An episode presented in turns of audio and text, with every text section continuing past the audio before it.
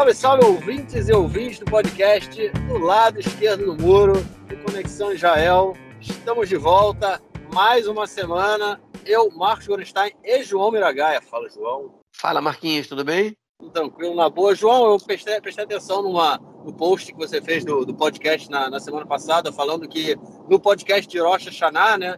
É, o podcast do Ano Novo, saiu um pouco antes, saiu na sexta-feira, é, geralmente sai no sábado. Mas tu sabe que, pô, foi o podcast Rocha Xaná, mas eu e tu somos mal educados pra cacete, cara. A gente não desejou feliz, não desejou. É, feliz ano novo, Rocha Xaná, Rocha Xaná, Xaná Tová, né, pros nossos ouvintes. Então fica aí. o ano novo foi aí no última, na última segunda-feira, começou a, a, festividade de ano novo, são dois dias, né? Acabou ontem, no final do dia. Então aí fica o, o desejo de um feliz ano novo para todos os nossos ouvintes. Um ano que tenha muita paz e saúde, principalmente para a gente ver se, enfim, começa a sair dessa crise aí de corona, né? Que vamos ver quando é que a gente sai disso. Mas enfim, fica aí então os desejos de é, como é que é? é, é Metuká, que a gente fala no início, né? Um ano novo, é, um, ano, um ano bom e doce. E depois fala de Marvel Hatimatová, que é que a gente seja inscrito e carimbado no livro da vida, né? É um livro com, que traga, ou para que o ano traga muita prosperidade aí para todos nós. É isso. Amém. E, ah, só queria também mais uma informação. É, é, o meu irmão ouviu aí, as, o, a gente não desejou feliz ano novo para as pessoas, mas desejamos feliz aniversário para o meu irmão. João até mandou um abraço para ele, ficou super é, comovido, agradeceu, mandou um abraço de volta, tá aí. Então, ao vivo, o abraço dado do meu irmão Gustavo. É, bom, vamos então para o nosso primeiro bloco para a gente falar daquele nosso assunto de sempre. É isso, gente. Enfim, pelo menos temos uma boa notícia. Vamos falar da porcaria do corona, mas pelo menos temos uma boa notícia. É, pela primeira vez aí desde o início da quarta onda, temos o coeficiente de contágio é, baixou de 1, ou seja, a quarta onda está sob controle. O, fazendo aqui uma. Remo, remo, relembrar rapidinho, né? A gente começou a quarta onda, o governo entrou em pânico, não sabia o que fazer, ficou aquele negócio de fecha, não fecha, o que, que fecha, o que, que não fecha, até que surgiu a questão aí da terceira dose da vacina, porque foi, é, foram percebendo que é, as pessoas estavam sendo contagiadas pela variante Delta já estavam com um nível de é, é, anticorpos baixo, né, mesmo tendo tomado duas doses da vacina. Começou então a onda para dar a terceira dose da vacina para a população, começou com mais de 60 anos, e aí agora já está liberado para todo mundo. E isso fez com que a quarta onda a, da, do corona, a, a, a, variante Delta, conseguisse ser freada aí no momento em que a gente teve a volta às aulas, né, no primeiro de setembro, a gente comentou disso. Agora, como a gente comentou também, as festividades judaicas, mas o coeficiente é, baixou de um, ou seja, não não tem o número de pessoas ficando doentes é menor do que o número de pessoas se curando o que é, obviamente, muito positivo. É, temos, por outro lado, um aumento do número de, de pessoas, é, é, um crescimento absoluto né, do número de pessoas que, estão ficando doentes, porém, o número de, de doentes críticos, né, em estados crítico ou grave, é, vem baixando também, o que é, o que é muito positivo. É, mas é, eu, por experiência própria, posso dizer aí que a volta às aulas estão causando é, vão, e ainda vão causar, acredito que a gente vai ver isso aí para na próxima semana, principalmente no noticiário, é, o número, o aumento ainda do número aí de contagiados, a gente sabia disso, comentou também, né? As autoridades sabiam disso, a gente comentou isso a partir de é, comentários que a gente ouviu deles. É, e por que eu falei experiência própria? Porque ontem, ontem não, né? Terça-feira à noite, a gente recebeu a notícia que um, um menino que estuda com a minha filha na creche testou positivo para o corona, ou seja, toda a creche dela entrou em isolamento. Fomos fazer teste para o corona. É, ainda não temos resultado, então assim, eu não posso dizer, mas acredito que esteja tudo bem, pelo menos, pelo, bom, pelo menos ela não tem nenhum sintoma, ainda bem, é, mas enfim, estamos em casa aí naquela apreensão para saber se ela foi contagiada ou não. Até agora tem, são sete crianças que tem na, que estudam com ela que estão que estão contagiadas. É, a turma tem um pouquinho mais de 30, são 33, ou seja, é um número bem grande. Eu não sei se estão. Não, não são todos, né? nem, nem todos os pais disseram, ah, saiu positivo, saiu negativo, mas enfim, dos que disseram, sete testaram positivo, que é um número bastante alto. É, e a gente com certeza vai ver isso aí acontecer também muito nas, nas próximas semanas. É, João, pelo menos o seguinte, a gente comentou muito aí dessa do que a, o governo vacilou muito, não sabia o que fazer, né? é, escorregou, não sabe, enfim, demorou muito para tomar as providências, mas a aposta deles que foi na terceira terceira dose da vacina Pfizer parece que deu certo, né, cara? Bom, tá dando certo, né? Nesse momento, é, cerca de 3 milhões de israelitas já tomaram a terceira dose é, e a gente está vendo os resultados. É, baixar de quando o coeficiente baixa de 1, isso quer dizer que cada pessoa infectada contagia menos de uma pessoa, ou seja, o número vai diminuir. Né?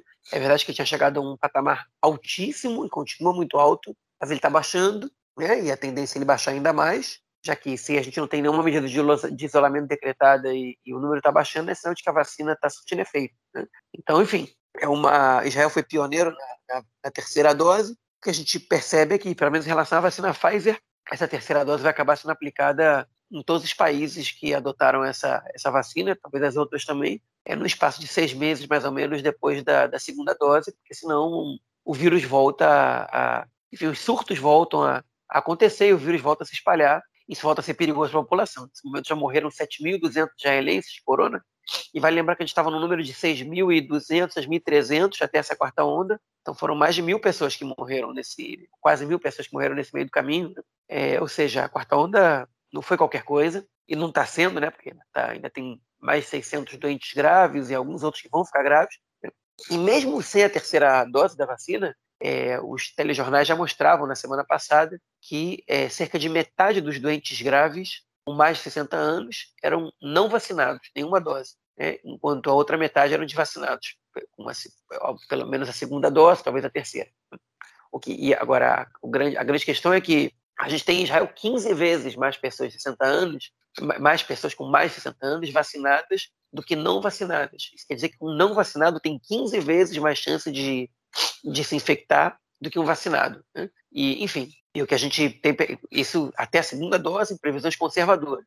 Então, esses 670 doentes graves que a gente tem hoje podiam ser facilmente, hoje é menos de 400, caso esses outros, esses 100 mil maiores de 60 anos que não se vacinaram tivessem se vacinado, né? pelo menos as duas doses. Então, é, enfim, a vacina funciona, é, Israel é prova viva disso. Quando deixa de funcionar, você dá outra dose e ela começa a funcionar de novo. Né? E, enfim, vai ser assim com o corona mesmo. A gente está sendo espelho para o mundo, o mundo vai ver o que Israel faz e vai acabar repetindo de acordo com as suas é, é, condições, né? Vamos dizer assim. Mas é isso. É, mais uma vez, é a vacina mostrando que é a única solução para derrotar o corona Obviamente que a vacina não atua sozinha, né? Exatamente por isso que morreram quase mil pessoas agora nessa, nessa quarta onda. Se tivesse tido isolamento, a gente tinha evitado algumas mortes. Mas, enfim, o caminho que o Estado escolheu não foi esse. É, e a gente lamenta essas quase mil mortes agora, mas torcendo para que não, não, não se amplie muito esse número. É isso. Vamos realmente torcer aí, continuar com essa, esse coeficiente aí de contágio baixando e quem sabe no, nos próximo, no próximo mês, no próximo período, a gente pode novamente aí ter uma, um alívio nas, nas restrições. Bom, vamos então para o nosso próximo bloco para a gente falar da principal notícia aqui de Israel dessa semana, mas eu vou deixar vocês aí no aquecimento e na curiosidade até depois da vinheta.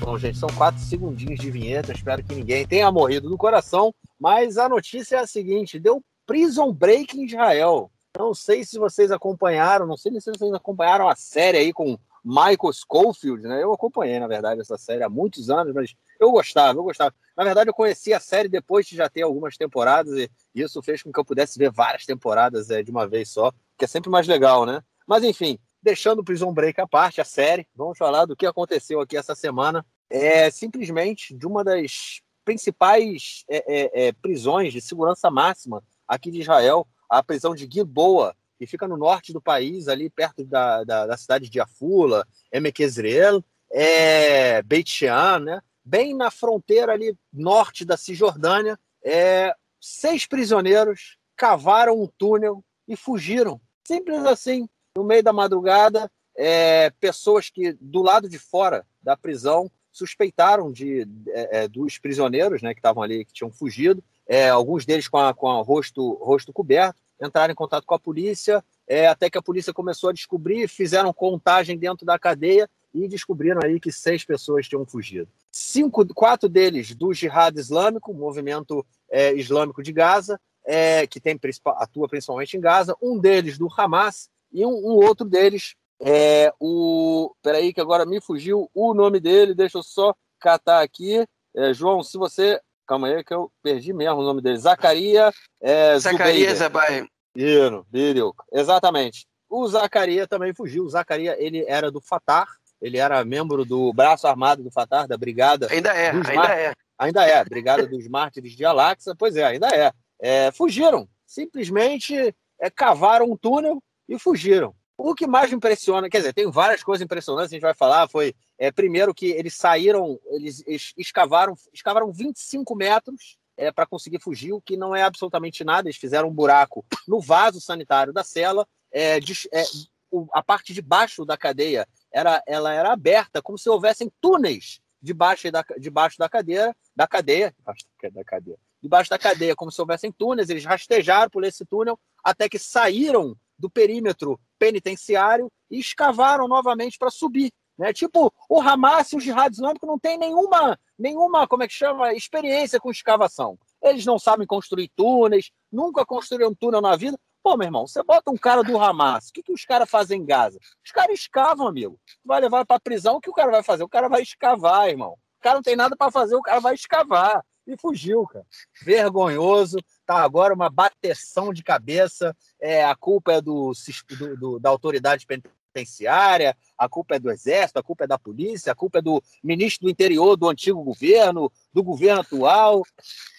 Aquele empurra, empurra, já se fala, né? Como a gente ouviu lá naquela tragédia do Monte Meron, né? Da construção de uma comissão de investigação. E agora a gente, obviamente, precisa de uma comissão de investigação para descobrir como seis prisioneiros de segurança, né, que são assim chamados, não são prisioneiros por crimes comuns, né, são prisioneiros por terem cometido crimes de segurança, se bem que tem um deles que ainda não, não foi nem julgado, ele está tá, tá em prisão administrativa há mais dois anos, ou seja, prisão administrativa é uma prisão que você não precisa ser, inclusive, é, indiciado por nada. Você simplesmente, a autoridade, ela resolve te manter preso sem dizer por que você está preso, e um deles que fugiu, então está há mais de dois anos é, em prisão administrativa. É, João, que papelão, hein, cara? Eu tenho muita coisa para falar sobre esse caso, então é, não sei nem por onde começar. É, aí, vou, vou, vou, vou, começar pela deixa que você deu aí, contando um pouco a história, né? Foi um papelão, ok? Acho que é, não, você tem que ter uma comissão investigativa não para saber como os presos fugiram, para saber como é, o sistema penitenciário e a segurança pública Israel é, cometeu uma falha tão ridícula, tão patética, tão primária, tão vergonhosa como essa. Né?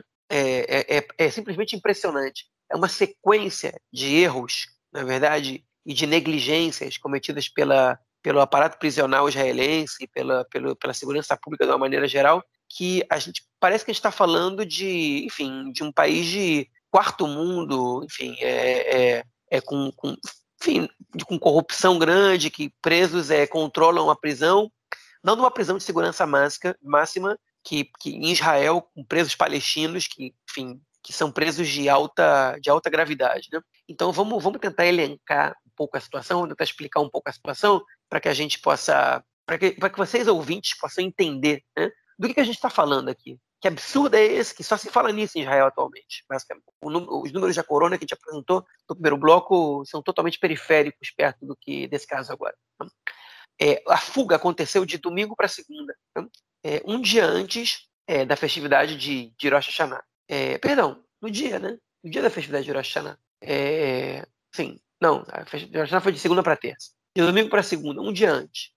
E as pessoas só vieram saber disso do, enfim, no dia de Rosh Hashanah. É, eles, eles, escaparam, eles escaparam na madrugada de domingo para segunda e o, na madrugada. o Rosh Hashanah começou na segunda noite, né? Foi tipo, pois é. é sei lá, 15 horas antes, do, 18 horas antes do Rosh Hashanah. Eles escaparam a uma e meia da manhã é, da prisão. Gilboa, se vocês forem olhar no mapa, onde é o Monte Gilboa, né? Um monte importante para a história do Tanar, da Bíblia, é onde o rei Saul ele caiu na, na, na batalha contra os filisteus é, enfim, foi morto, é, ele e os filhos dele na mesma batalha, é, enfim, tem músicas que falam sobre isso e tal. Gilboa fica a 4 quilômetros da linha verde, né, que é a divisa de Israel com, a, com os territórios ocupados na Cisjordânia e, ao mesmo tempo, fica a 14 quilômetros da fronteira com a Jordânia. A prisão de Gilboa ela foi construída, ela foi adaptada, na verdade, é, durante a segunda intifada por conta da grande quantidade de presos que, que enfim, palestinos que começaram a, superlotar os presídios de segurança máxima israelenses por causa da segunda intifada, e eles tiveram que criar outros presídios, porque não estava dando conta do que tinha.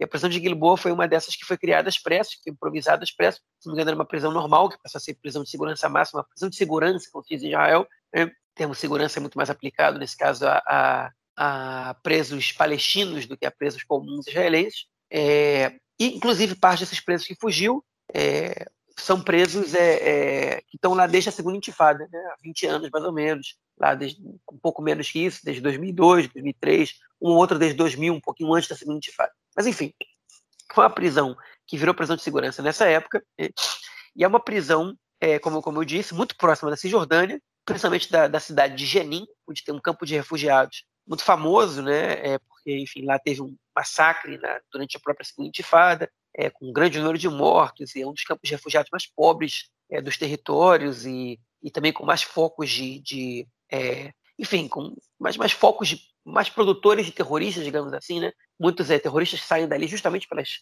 péssimas condições do campo, é fácil de você recrutar terroristas ali, familiares envolvidos também, tudo mais, todo, todo o contexto ajuda. Então o campo está ele tá mais ou menos a 15 quilômetros, a prisão está mais ou menos 15 quilômetros de Jenin, a 4 da fronteira, e outros 15 da fronteira com a Jordânia, né? inclusive de um, de um posto, de, um, é, de uma passagem de fronteira que fica ali em Beit Shan, é, que é uma cidade israelense que a, cuja fronteira com a Jordânia ela é aberta, né? não, é, não, é, simplesmente uma cerca ou uma fronteira fechada. Ali por ali passam caminhões, passam até trem, passa hoje em dia. Enfim, essa prisão, tá? ela em 2014 houve uma tentativa de fuga muito semelhante a essa. Né? Presos escavaram essa prisão é, e tentaram sair, e eles foram descobertos pelos é, vigias das torres e foram pegos no último momento. É, o que acontece nessa prisão? Como ela foi uma prisão construída às pressas, improvisada, ela tem espaços vazios no chão. Ela não tem uma camada grande de concreto que dificulta que os presos escavem. Você basicamente quebra o chão hein, e você tem um túnel natural na prisão, que é amplamente favorável a tentativas de fuga por escavação. Né? Qualquer pessoa com mínimo de inteligência entende isso. Isso era sabido em Israel desde que se construiu essa prisão, e era óbvio, desde 2014, que esse era um assunto que precisava ser tratado com urgência, né? porque, enfim, você tem uma prisão de segurança máxima, que você tem presos terroristas né, que cometeram atentado, é, mataram, mataram pessoas, é, e você permite esses presos esse tipo de, de, de enfim, de, de impossibilidade de fuga, né? você tem que cuidar desse problema rápido. Basicamente, você botar concreto embaixo do piso e pronto. As pessoas não, não têm como fugir. Isso não só não foi feito, como não eram feitas visitas esporádicas a cada seis meses para ver qual era o estado das celas. Né? É, caso fossem feitas, iam descobrir que tinham presos que estavam que estavam escavando entre seis meses e um ano né? é, uma saída da prisão e que muito provavelmente isso, é, isso é, enfim, o serviço secreto está investigando né, mas já chegou algumas evidências que muito provavelmente isso aconteceu, essas pessoas receberam ajuda de pessoas externas é, à prisão. As pessoas de fora estavam ajudando é, nessa fuga. Né? Ou seja, mais uma falha da cobertura da prisão, do, do enfim, da inteligência e tudo mais.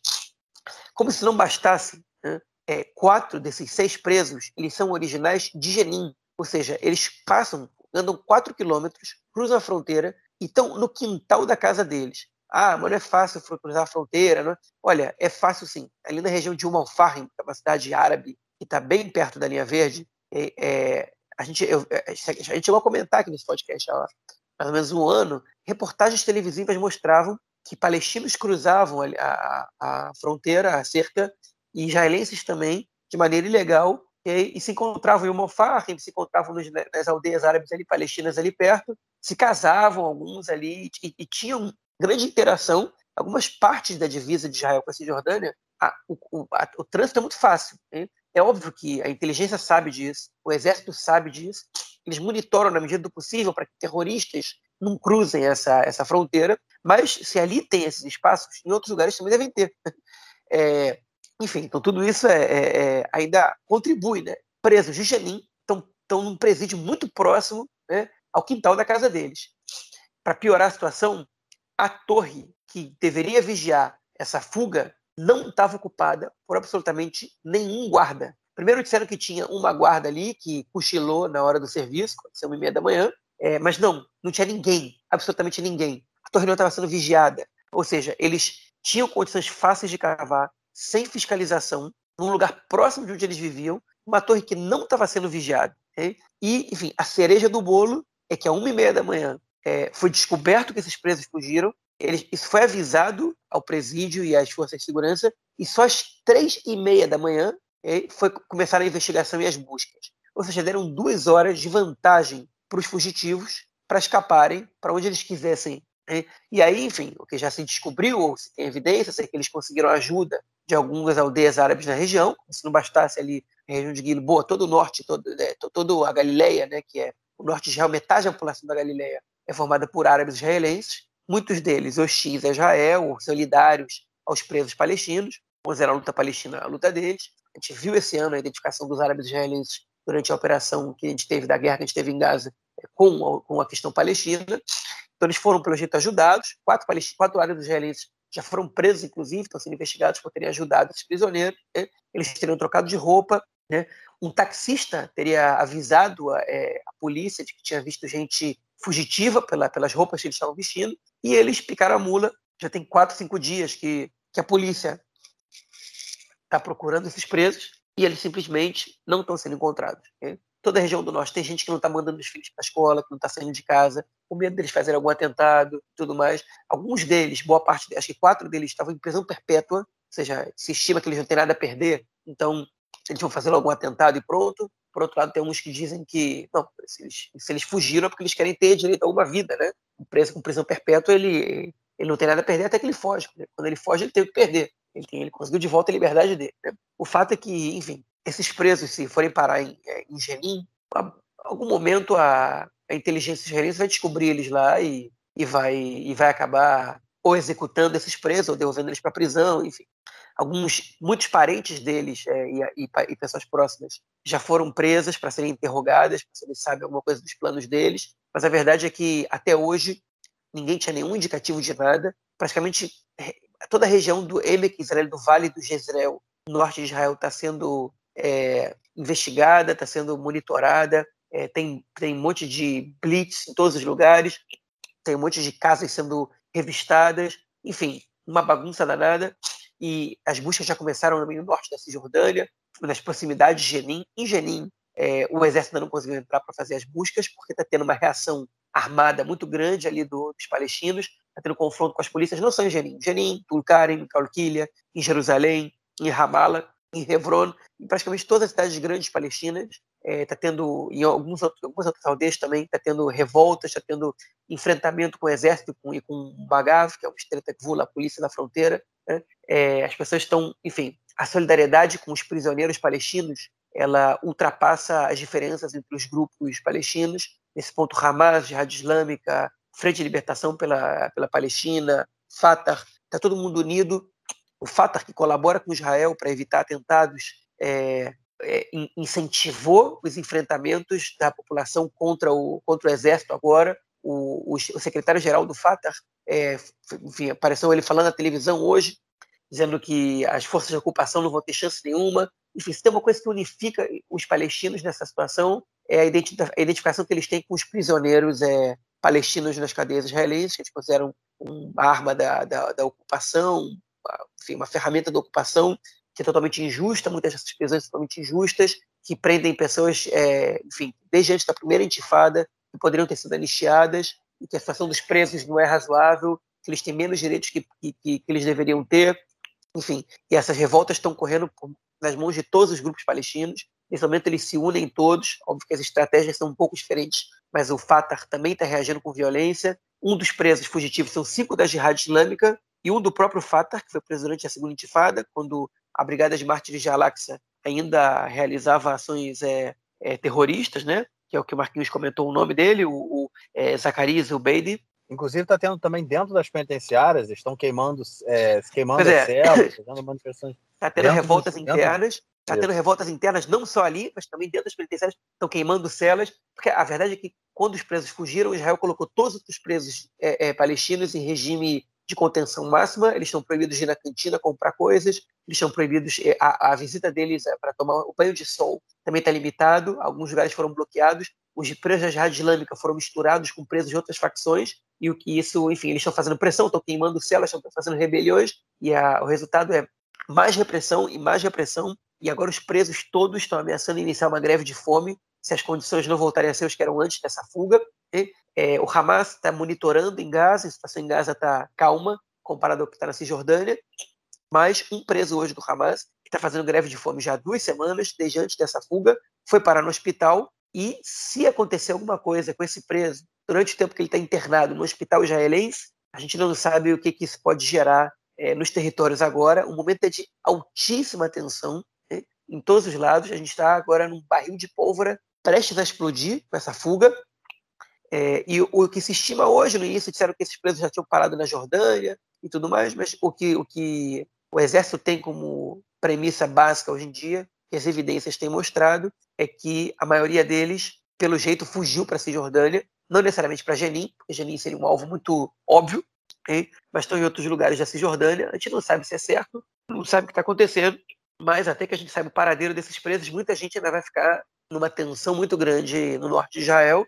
É, a apreensão é grande, principalmente para as rezas agora dessa próxima sexta-feira. A gente está no Ziamim Noraim, que são dias terríveis, né, entre é, Rosh Hashanah e Yom Kippur, os dias que para os religiosos são dias que, de reflexão, de expiação das culpas, dos erros do ano. É, e depois a gente está chegando em Yom Kippur, que é o dia do perdão. Enfim, é um, é um momento sensível no calendário, é um momento que a gente vai ver muitas pessoas nas ruas, né? e é um momento propício, se alguém quiser fazer um atentado, basta buscar uma sinagoga, basta buscar, enfim, um Kippur, não precisa nem uma sinagoga, as ruas estão lotadas de pessoas, porque não passam carros, enfim, se esses presos quiserem fazer um atentado e tiverem meios para isso, é, o ambiente é muito propício, tem gente que está muito amedrontada, que está muito nervosa, é uma tensão total, fora o receio de que, as, de que as, o ambiente possa é, contagiar é, a faixa de Gaza também, a gente voltar a ter uma outra guerra com Gaza, a Jihad Islâmica está ameaçando todos os dias bombardear Israel, o Hamas está quietinho no canto deles, o Hamas não tem nenhum preso fugitivo, eles estão apoiando essa fuga, incentivando que outros presos é, façam o mesmo. E essa, essa medida para dentro da, da cidade palestina, né, segundo uma reportagem do Jack Huri, que é um repórter do canal 12 do canal Aretz, é, enfim, esses, esses fugitivos estão sendo vistos como heróis, né, porque eles são vistos como presos injustamente, como, como heróis da resistência, que conseguiram, é, é, é enfim, é, driblar uma, uma ferramenta, na verdade, uma, uma ferramenta da ocupação né, muito difícil né, de, de, de se driblar, fugir de um presídio de segurança máxima e, e, enfim, amedrontar o regime sionista de ocupação. Né? Então, eles estão sendo vistos como heróis pela, pela, pela cidade palestina de uma maneira geral, estão recebendo amplo apoio popular, amplo apoio da mídia palestina, e a verdade é que eles é, deram uma lição é, grande para o sistema de segurança de Israel. E o que acontece em Israel enquanto isso? É, o ministro da Segurança Pública, o Omer Barlev, do Partido Trabalhista, está sendo muito pressionado, ainda que a situação dessa, dessa prisão não seja culpa dele, ele acabou de assumir o cargo, né, desde 2014, pelo menos, já sabe que é, é crítica a situação lá, é, mas ele está sendo muito pressionado. Ele convocou uma, uma comissão, antes foi barrada pelo procurador-geral Mendopit, mas agora foi, foi liberada, uma comissão externa para investigar é, onde foram as falhas. Existe uma comissão na, na, na Knesset, no parlamento, uma comissão de segurança interna, de segurança pública interna, que também está avaliando que medidas tomar para investigar o caso. A própria polícia está investigando a situação para entender como isso aconteceu, né? é, mas existe uma pressão muito grande do governo, uma pressão muito grande, é, é, enfim, nesse ministério especificamente, para espiar a culpa. Né? E, a, e a, enfim, por outro lado, o governo deu toda, todo o respaldo à, à diretora do presídio, que, é uma, que obviamente é uma militar, né? tem nome de cantora pop americana, nome parecido, né? ela chama é, Katy Perry, né? parece Katy Perry, é, enfim, desde 2015 ela, ela, é a diretora desse presídio, está sofrendo muita pressão também, mas a verdade é que é, essa história ainda está longe de terminar. Eu acho que vai ser difícil a gente achar esses presos agora rapidamente. Eu duvido que eles estejam juntos agora. Então, todos eles, acho quase impossível que já consiga encontrar todos esses presos. E tem muitas perguntas a serem respondidas aí, como é que deixaram isso acontecer depois de 2014, como que, que enfim, que eles permitiram que, que não houvesse nenhuma fiscalização no presídio. Enfim, na verdade são perguntas muito básicas que, que a gente está que a gente tem que, tem que fazer para as forças de segurança que permitem que talvez um dos sistemas mais é, fortes de segurança interna do mundo passe por uma vergonha bizarra dessas. E o último dado que eu quero acrescentar antes da gente de eu poder fechar minha fala é que o orçamento para os presídios de segurança máxima em Israel anual é de 3,4 bilhões de escalip, que é de mais de um bilhão de dólares. É, é, um, é, um, orçamento muito, muito, muito alto, para que a gente tenha uma vergonha, uma vergonha absurda dessas. Então, enfim, é, nada explica como uma coisa dessa possa acontecer. Realmente é, é, é terrível para Israel, né? Uma, uma vergonha dessas que, que dá força para os palestinos, que dá, enfim, que dá força para os grupos terroristas é, é, assim surgirem e a, e a ver as fraquezas de Israel do jeito nunca antes Tem também a questão do mapa, né? Dos mapas do, do dos, das plantas, né? Do, da prisão estarem disponíveis na internet, no site da empresa de, é, de como é que chama isso? Que a empresa construiu o presídio, né? É, pois é, né? Tava isso, estava disponível também na internet aí, com certeza deu uma ajuda, né, cara? Quem não gostaria, né? De receber ali simplesmente a planta do presídio que você tem que fugir. É, mas sem sombra de dúvidas, uma vergonha, né? Como é que pode acontecer um negócio desse? É, mas enfim, vamos ver o que vem pela frente. Eu concordo muito com o que você falou dessa questão é, é, do, do, do, medo né, que eles causam nessa população, mas eu tenho, eu tenho a pensar que assim, eles não vão fazer um atentado agora, entendeu? Não, é, fazer um atentado agora é justamente se expor muito. É, eles valem muito mais vivos agora é, para articular e, enfim, continuar a militância deles, onde é que eles estejam, do que tentar um atentado agora e, e morrer. Enfim, não, não, acho, acho difícil. É, acho que essa não é, não vai ser a linha. E vai ser interessante ver, como a gente vem comentando aí, são mais de 40 pessoas mortas já esse ano na Cisjordânia, né, em manifestações. Há tempos que a, que a coisa lá está crise, tá, tá crítica. Comentamos também da, da, do, do, da questão em Gaza, né, de Israel não liberar a passagem de dinheiro para a reconstrução de Gaza, que está causando aí também muita tensão. É, enfim, é, voltando a dar uma aquecida né, aqui no, no, nesse canto daqui. Vamos ver o que vem pela frente, início do governo Biden, vamos ver, vamos ver o que vem pela frente. Bom, vamos então para é, o nosso próximo bloco para a gente falar de uma notícia curiosa aqui de Israel. Bom, na verdade é uma notícia que ela sai quase todo ano, né? Em Rosh Hashanah a gente tem aí uma, tipo, liberam questões sobre populacional, dados demográficos, né? É, daqui da, de Israel e o João vai trazer aí dados bem interessantes para a gente que foram apresentados nessa semana. Manda aí, cara.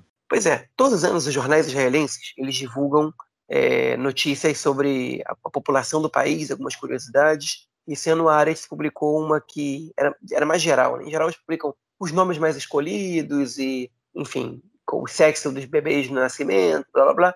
Esse ano eles fizeram uma projeção que depois rolou, ela gerou uma outra matéria que foi interessante. Enfim, hoje em dia vivem em Israel 9 milhões 391 mil é, habitantes, dos quais 6 milhões 943 mil são judeus, que são 74%, 1 milhão 982 mil, que são 21%, são árabes, e 446 mil são de outras origens étnicas ou religiosas. Né? Enfim, que são, é, são é, outros é, 4,5%, quase 5%.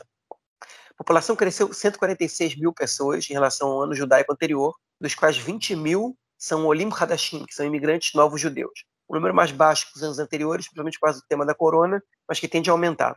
Esse ano nasceram 172 mil bebês e morreram 48 mil pessoas, né? o que é um, um coeficiente bastante alto, foram três vezes e meio mais nascimentos do que mortes. É um, enfim, é uma, um número que você precisa ter um país com uma taxa de natalidade muito alta para ter. É, dentre os 48 mil mortos, 5.800 no, no, último ano novo judaico, entre esse, esse e o anterior, foram mortos de corona. É, e aí vem a parte da projeção. Projeção é que a gente alcance 10 milhões de habitantes em 2024, daqui a três anos. Isso é um número altíssimo se a gente considerar que em 1990 a população israelense era de é, 4 milhões e meio de pessoas. Ou seja, ela mais, que do, ela mais que dobra no espaço de 34 anos. Vai chegar aos 15 milhões em 2048 e aos 20 milhões em 2065. Né? Essas são as projeções. E aí vieram alguns. É, saiu uma outra reportagem no Ares mostrando que é, o, para que Israel absorva né, essa, esse grande aumento dessa população, Israel precisa construir, até 2050, mais ou menos um milhão e meio de novas, é, unidades habitacionais, né, novas residências para famílias, e que não existe espaço físico no país para construir tantas residências, né, que é, é absurdo isso. Né? Então, é, o país está começando a ficar superlotado e que, e que o próprio espaço físico do país vai ser difícil de ser preenchido se o crescimento vegetativo for tão alto. Né? Enfim, a população de Israel já comentou no episódio aqui que o Yair participou, né, sobre que ele está assustado com, com, o que pode acontecer no futuro, né? É, ele comentou várias problemáticas sobre os espaços públicos, sobre a questão do cimento, que passa a ser um problema global, uma vez que a areia, que é enfim, a ferramenta básica para produzir cimento, ela está cada vez mais escassa no mundo, precisa ser areia de praia, né? E que Israel é um país com um trânsito muito grande, um país que, enfim, que consome muito mais do que produz e acaba tendo que importar, é, pelo menos em determinadas, é, determinados produtos, né? É, alimentícios, no caso, e a gente fica, enfim, vendo como o país vai reagir em relação a essa, esse absurdo aumento populacional. Né? Enfim, é um número curioso que a gente está colocando aqui, uma situação que a gente não pode ignorar, que a gente tem que falar sobre ela, né? É, que por lá também tem seu ponto positivo, já é um país muito jovem, é, por isso também tem menos mortos de corona, por isso também a questão previdenciária ela é um problema menor para o país, porque tem, sempre tem muita gente contribuindo com, com, o sistema previdenciário de maneira que não pese tanto é, o envelhecimento da população e o aumento da expectativa de vida quando você tem um, um número muito alto de nascimentos. Sim, mas também isso exige um grande investimento na, na, na educação pública, na educação básica, né, construção de mais escolas e áreas de lazer para crianças, o que, enfim, é, não, é, não é uma questão tão simples de, de ser resolvida. Né? Enfim, acho que esse, nesse ponto é, a gente traz essa curiosidade que aconteceu no Axaná, também para dar um pouquinho mais de cor a essa edição do podcast, para não, não ser muito monotemático com relação com só o tema dos presos. É bem interessante essa questão, né? Eu, quando você comentou, é, é, da, da, começou a comentar sobre a notícia, eu lembrei da questão dos nomes, né? Sempre falam dos nomes mais, é, mais comuns, né? Com mais dados aí. É, mas é bem interessante essa questão populacional que, que a gente vem enfrentando aqui. Realmente é. E aí você estava falando, eu fui pensando também na questão do, do mercado imobiliário aqui, né? Que é cada vez mais absurdo, né? Tipo, a gente tem uma, uma demanda é, muito maior do que a oferta é, e, enfim, sem políticas públicas né, para controlar o preço do, do, do, mercado imobiliário, a gente vê isso crescendo. É, o, os, mesmo nesse período de corona, né, que teve muita gente sem trabalhar e tudo mais, o mercado imobiliário continuou funcionando a pleno vapor é, e os, o, o, os preços aumentaram muito. E o que vai acontecer se continuar nesse ritmo, né? Construindo pouco, a população aumentando, a tendência é que enfim, os preços sejam cada vez maiores aqui, o que é uma, é, é uma das maiores crises, né, dentro da, da juventude israelense, da questão de poder ter seu próprio apartamento, comprar sua casa própria, no, no centro do país, né, a não ser que eles queiram ir da periferia, até consegue, mas aí tem a questão de trabalho, né, longe da família, tudo. enfim, crises que o sistema capitalista vive delas, né, na verdade, é isso aí. Vamos então para o nosso próximo bloco para ouvir o comentário do camarada Nelson Burdi. Manda, Nelson. Meu caro Gorenstein, amigos do Conexão Israel, do lado esquerdo do muro, mandar um abraço para o João, que está se recuperando da ceia do Rosh Hashanah, da ceia do Ano Novo Judaico aí. O João que comeu um pouquinho demais, se deu o luxo de comer e beber à vontade e agora está tirando dois, três dias de folga para poder respirar. Né? Aquele cara que come, estufa a barriga e dá aquela relaxada. Seleção israelense de futebol nas eliminatórias da Copa do Mundo. Nos últimos dois jogos, em casa, Israel tocou 5 a 2 na Áustria e fora de casa perdeu por 5 a 0 para a Dinamarca. Temos os próximos jogos no mês de outubro e depois o fechamento do grupo em novembro. Israel está na terceira colocação, um ponto abaixo do segundo colocado, que é a Escócia. A Escócia tem um ponto a mais e o próximo jogo é exatamente fora de casa, Escócia e Israel no mês de outubro. Lembrando que os últimos dois jogos de Israel serão em casa, contra a Moldávia e Ilhas Faro, que são os times mais fracos da competição e teoricamente eu digo apenas teoricamente, porque Israel também se complica contra times mais fracos. Israel deve ganhar esses últimos dois jogos. E aí tem dois jogos fora de casa. O primeiro, o mais importante, contra a seleção da Escócia. Se a Escócia vence, Israel abre uma vantagem e dificulta as coisas. Se Israel empatar ou vencer, aí continua a briga pela segunda vaga, a vaga que leva para a repescagem. A primeira vaga que dá a vaga direta à Copa fatalmente será da Dinamarca, que, tá, que até agora tem 100% de aproveitamento, abriu uma boa distância, uma boa gordura e deve confirmar a vaga. É isso aí, um abraço. Valeu, mestre, obrigadão pelo comentário e nos ouvimos na semana que vem. Eu é, quero fazer João, um comentário sobre esporte. É... Manda aí um comentário do seu esporte, então. Não é sobre esporte, não, é sobre política no esporte, né? É, o Nelson comentou sobre o, sobre o jogo Israel e Áustria das eliminatórias, né? Grande vitória israelense vitória de 5 a 2 né, em Israel, que, enfim, que não deixou de surpreendeu todo mundo, né? É, mas o fato mais curioso desse jogo é que a gente precisa falar que o, o jogador árabe israelense, Munaz Dabur, hein, ele tinha se recusado a cantar o hino israelense num, numa partida anterior. Né? Ele estava sendo muito criticado por, por, por, algumas personalidades, por alguns políticos. Né? O Smotrich fez uma declaração dizendo que ele tinha que ser proibido de jogar na seleção israelense, que isso era absurdo que não tinha respeito pelo país, enfim, Ben-Gvir também, e ele criou uma situação complicada. É um bom jogador, para os padrões israelenses, obviamente, e ele, durante esse 5 a 2 ele fez um gol. Okay? E quando ele fez o gol, que Israel já está tendo torcida nos jogos, ele foi vaiado pela maioria do público que estava no estádio. Okay? Ou seja, um jogador israelense faz um gol numa partida, numa goleada contra a Áustria, um jogo importante. A Áustria é um país com muito mais tradição no futebol que Israel, uma equipe mais forte que, que, que é israelense, e ele foi vaiado pela própria torcida israelense no jogo. Se não me engano, ele fez um gol quando estava 3 a 2 israelense, ele fez 4 a 2 desafogou o time e foi vaiado, né? Enfim, questões nacionais aí, internas de Israel, influenciando na, na relação do público com, com o esporte. Bom, o jogador tem direito a não cantar o hino, né? O Benzema também não cantou o hino francês. Alguns especulam que foi por isso que ele deixou de ser convocado para a seleção francesa. Ele não foi campeão francês com a, seleção francesa na última Copa do Mundo, né? Enfim, é, Israel não tem a mesma condição de deixar de fora um, um jogador no nível acima da média é, que a França tem, e ainda assim ser competitivo. O técnico israelense continua convocando o Munaf Dabur, não sei até quando, mas enfim.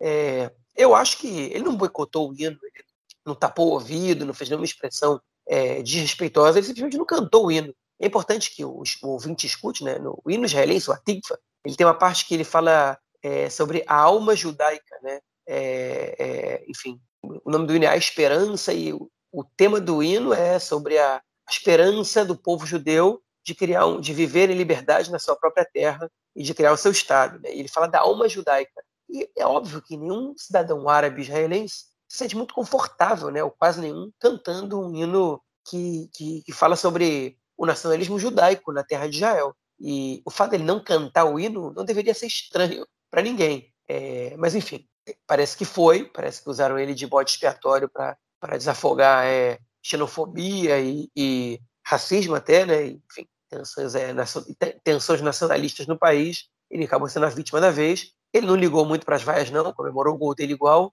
É, enfim, já entendeu, já tinha entendido que ia ser vaiado de qualquer maneira.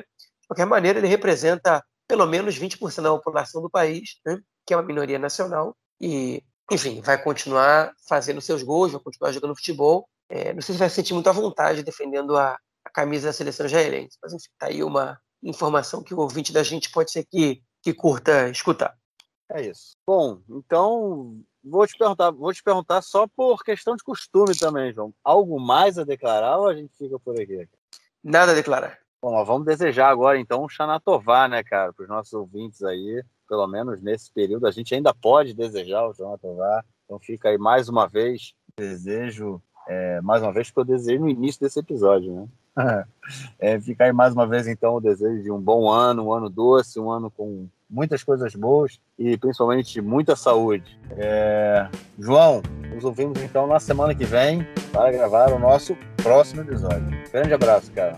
Abraço, até mais. Valeu, tchau, tchau.